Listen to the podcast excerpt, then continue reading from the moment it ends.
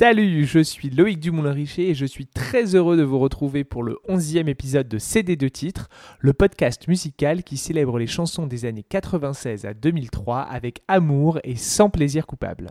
En complément de cet épisode, n'oubliez pas de visiter cd2titres.com pour découvrir les bonus et la playlist des titres dont je parle dans le podcast. Suivez-moi aussi sur Twitter et Instagram, cd2titres underscore pod, et parlez du podcast autour de vous. N'oubliez pas d'écouter le mini-épisode Flash Forward disponible sur toutes les plateformes. Je vous y parle d'une nouveauté de la semaine que vous devez absolument ajouter à vos playlists. Allez, j'appuie sur play et c'est parti.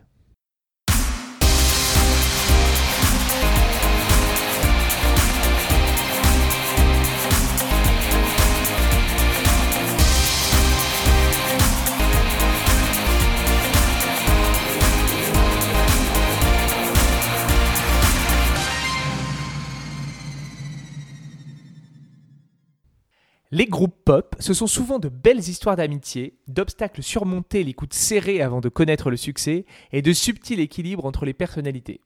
Dans le groupe dont on va parler aujourd'hui, le conte de fées est un peu différent. Membres interchangeables, népotisme forcené et culte du leader, ce n'est pas le Parti communiste nord-coréen, mais l'un des girl bands les plus populaires et influents, 60 millions d'albums vendus et berceau d'une superstar. La chanson, un hymne aux formes rebondies et aux femmes puissantes qui les assument. Aujourd'hui, on ressort le CD de titre de Bootylicious de Destiny's Child. Can you handle this?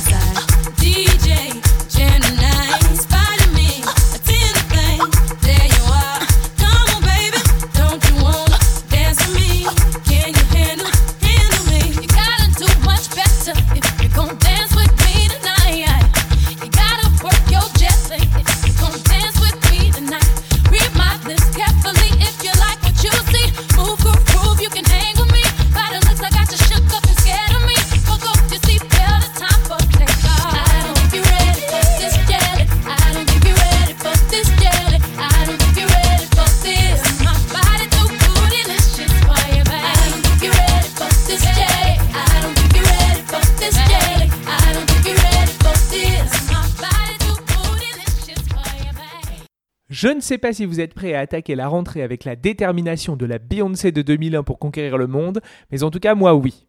Je suis vraiment heureux de vous retrouver avec une de mes chansons préférées, de celles qui me font immédiatement me lever, que je connais par cœur et qui à mon sens semblent, comme leur autrice, ne pas avoir pris une ride.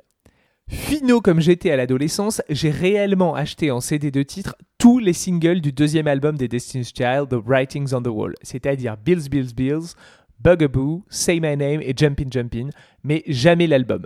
J'avais déjà un sens aigu de l'économie. À ma décharge, il faut dire qu'à partir de 99, le groupe sort tube sur tube après un premier album en 97 qui n'avait pas fait d'étincelle. Mais c'est le troisième LP du groupe, Survivor, dont Bootylicious est le deuxième extrait, qui placera les Destiny's Child au sommet. Et là, j'ai acheté l'album. Mais pour bien comprendre comment Michelle, Kelly et Beyoncé en sont arrivés là, un retour en arrière s'impose. La carrière du groupe commence à Houston au début des années 90 sous le nom de Girls Time avec un Y. Elles sont six. Souvenez-vous, au début de la chanson Flawless sur l'album éponyme de Beyoncé paru en 2013, on entend un extrait sonore du télécrochet Star Search qui les mentionne. Your challenges are a young group from Houston. Welcome Beyoncé, Lativia, Nina, Nikki, Kelly and Ashley, the hip hop rapping Girls Time. À ce moment, seuls Beyoncé et Kelly du line-up final sont présentes. Les débuts sont balbutiants, elle ne remporte d'ailleurs pas Star Search, mais Matthew Knowles, le père de Beyoncé, y croit dur comme fer et s'improvise manager du groupe pendant que les filles répètent dans le salon de coiffure de la mère, Tina. Les parents Knowles sont l'exemple parfait des géniteurs qui donnent tout pour réaliser leur rêve de gloire à travers leurs enfants. Rien n'est laissé au hasard et la famille doit faire des sacrifices financiers considérables. Si Matthew gère le management et les bootcamps de danse et de chant pendant les vacances d'été, Tina est mise à contribution pour le stylisme, souvent pour le pire, il faut bien l'avouer. Les quelques professionnels qui s'intéressent au groupe remarquent surtout Beyoncé, et pour cause. Papa fait en sorte que personne ne fasse d'ombre à sa fille. Il décide de ramener le groupe à 4 membres et vire donc les sœurs Nikki et Nina Taylor et remplace Tamar Davis par Latoya Luckett. Elle rejoint donc Latavia Robertson, Kelly Rowland et Beyoncé Knowles. C'est ce quatuor, entre-temps renommé Destiny's Child et signé par Columbia Records, qui portera le premier album du groupe en 97.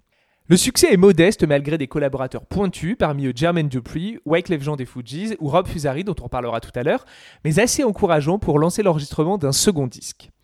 Le label met les moyens et enrôle Rodney Jerkins, plus connu sous le nom de Darkchild. Il a déjà de beaux succès à son actif pour Mary J. Blige, Bandy et Monica, Whitney Houston notamment, mais il est surtout hyper hype.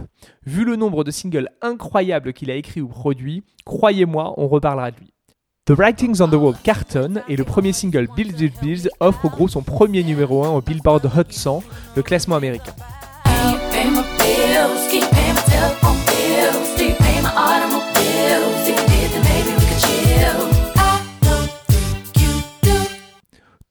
Mais fin 99, la mécanique se grippe. Et là, il faut être attentif. Latoya et Latavia se rebellent et exigent de leur manager Matthew Knowles une plus juste répartition des royalties et d'être traités à égalité de Beyoncé et Kelly. Mal leur en a pris car peu après, elles comprennent en découvrant le clip de Say My Name qu'elles ont tout simplement été remplacées par deux nouvelles membres, Michelle Williams et Farah Franklin. Je vous passe les détails judiciaires, toujours est-il que les accords de confidentialité signés par les deux parties font qu'on ne connaîtra sans doute jamais tous les dessous de cette histoire. Beyoncé annoncera avec tout le talent qu'on lui connaît pour les RP bien maîtrisés que Latoya et Latavia ont choisi de quitter le groupe. Sauf que cinq mois plus tard, c'est au tour de Farah de fuir le navire, citant des ondes négatives dans le groupe et l'impossibilité de faire valoir son avis comme raison de son départ. Quoi qu'il en soit, la géométrie variable du girl band n'a pas eu d'incidence sur son succès, puisque Say My Name restera trois semaines numéro 1 aux US et que le single suivant Jumpin' Jumpin' atteindra le top 10. L'album, lui, se vendra à 11 millions d'exemplaires dans le monde. Fin 2000, début 2001, elle règne 11 semaines en tête du Billboard avec Independent Woman, le titre phare de la BO de Charlie's Angels. Un des meilleurs films de cette période, venez pas me chercher là-dessus. Parallèlement, elles enregistrent le troisième album avec enfin un line-up définitif. Le single Survivor lance les hostilités et précède l'album du même nom.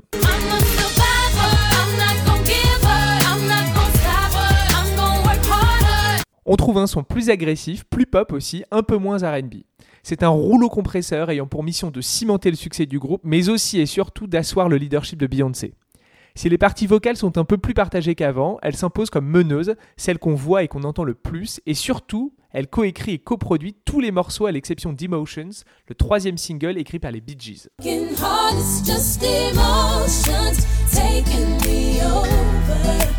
Si vous vous souvenez de l'épisode 6 sur les NSYNC et Justin Timberlake, vous remarquerez que se met en place le même stratagème. À compter de 2001, Destiny's Child devient la rampe de lancement de la carrière solo de Beyoncé. Bootylicious sort le 20 mai 2001. Le morceau est bâti sur un sample du tube Edge of Seventeen paru en 82 et chanté par Stevie Nicks du groupe Fleetwood Mac. On écoute le riff de guitare version Stevie Nicks.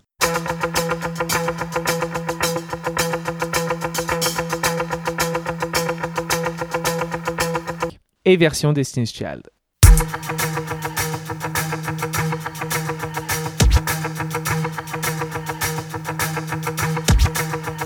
Bootylicious est irrésistible, ultra accrocheur et en 3 minutes 28 vous met au sol.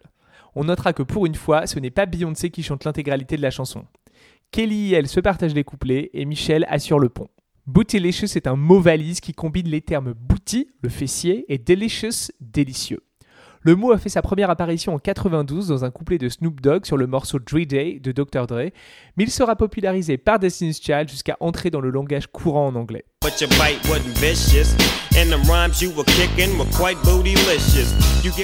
Sur la genèse de la chanson, Beyoncé et le co-auteur Rob Fusari n'ont disons pas la même version.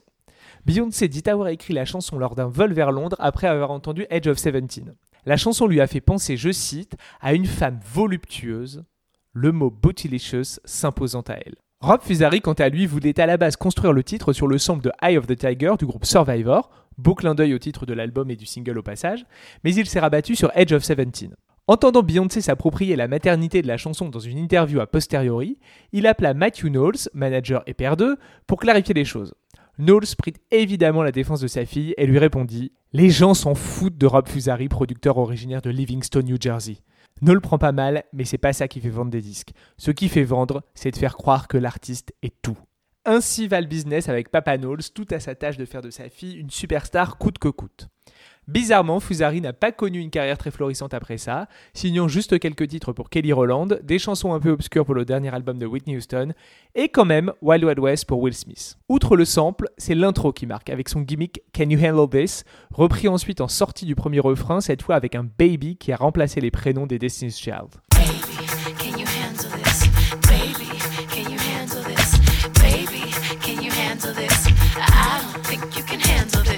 Le titre se paye le luxe d'atteindre la première place du Billboard, ce que n'avait pas réussi Survivor, qui s'était contenté de la seconde. Le succès est au rendez-vous à peu près partout dans le monde. Numéro 2 au UK, 4 au Canada et en Australie. En France, il restera sur la 14e marche du classement. Il faut dire que les Destiny's Child, comme beaucoup d'artistes étrangers au succès important partout dans le monde, n'ont jamais vraiment enflammé les charts chez nous. Elle compte à peine deux top 10 ici, Say My Name, 10e, et Lose My Breath, 8e en 2004. Une version plus hip-hop destinée aux radios urbaines est enregistrée et même clippée avec l'aide de l'incontournable Missy Elliott. C'est le Rock Wilder Remix.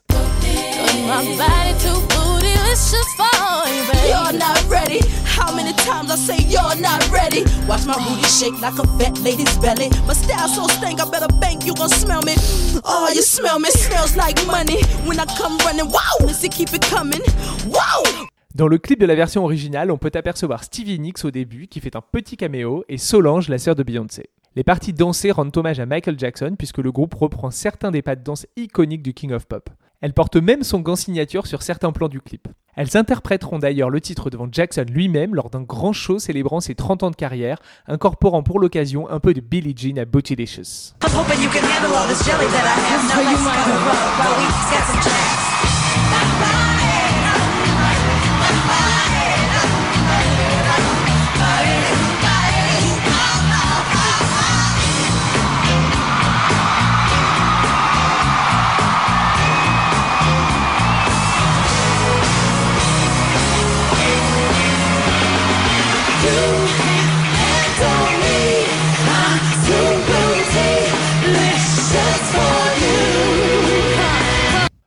Rayon des reprises, on notera le groupe pop-rock anglais Keen. Pour l'émission de BBC Radio 1, le Live Lounge, ils ont proposé un mash-up assez marrant entre Bootylicious et Dirty de Christina Aguilera. Oh,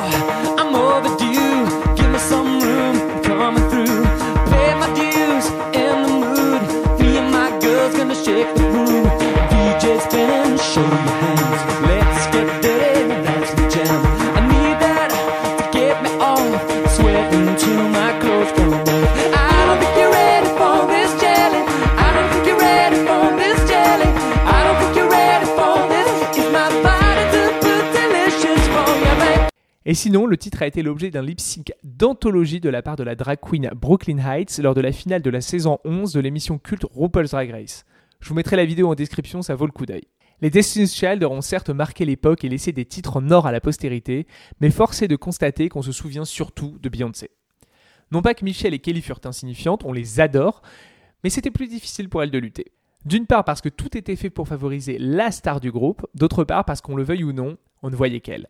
Voix, beauté, charisme, elle a tout de la superstar qu'elle deviendra dès ses débuts en solo en 2003 avec Crazy in Love. Je dois avouer que je suis un peu ambivalent quant à la déification totale dont bénéficie Beyoncé aujourd'hui, parfois jusqu'à l'absurde. À en croire certains fans et journalistes, Beyoncé aurait inventé la pop, le live, voire la musique. Il n'y a qu'à lire les commentaires sur les réseaux sociaux dès que la Queen Bee sort quelque chose, c'est assez invraisemblable. C'est certes l'une des pop stars les plus marquantes des 20 dernières années, mais je me demande si elle n'est pas parfois un peu surcotée. Malgré les échecs de ses derniers projets discographiques, l'album avec Jay-Z de Carters ou le projet de Gift en marche du Roi Lion, qui avouons-le n'ont intéressé que les fans hardcore, elle reste cette superstar larger than life à qui on passe tout tant elle est désormais bien au-delà de la simple chanteuse. On peut juste lui souhaiter que ça dure, et on peut aussi croiser les doigts pour une vraie reformation des Destiny's Child. I could definitely handle this.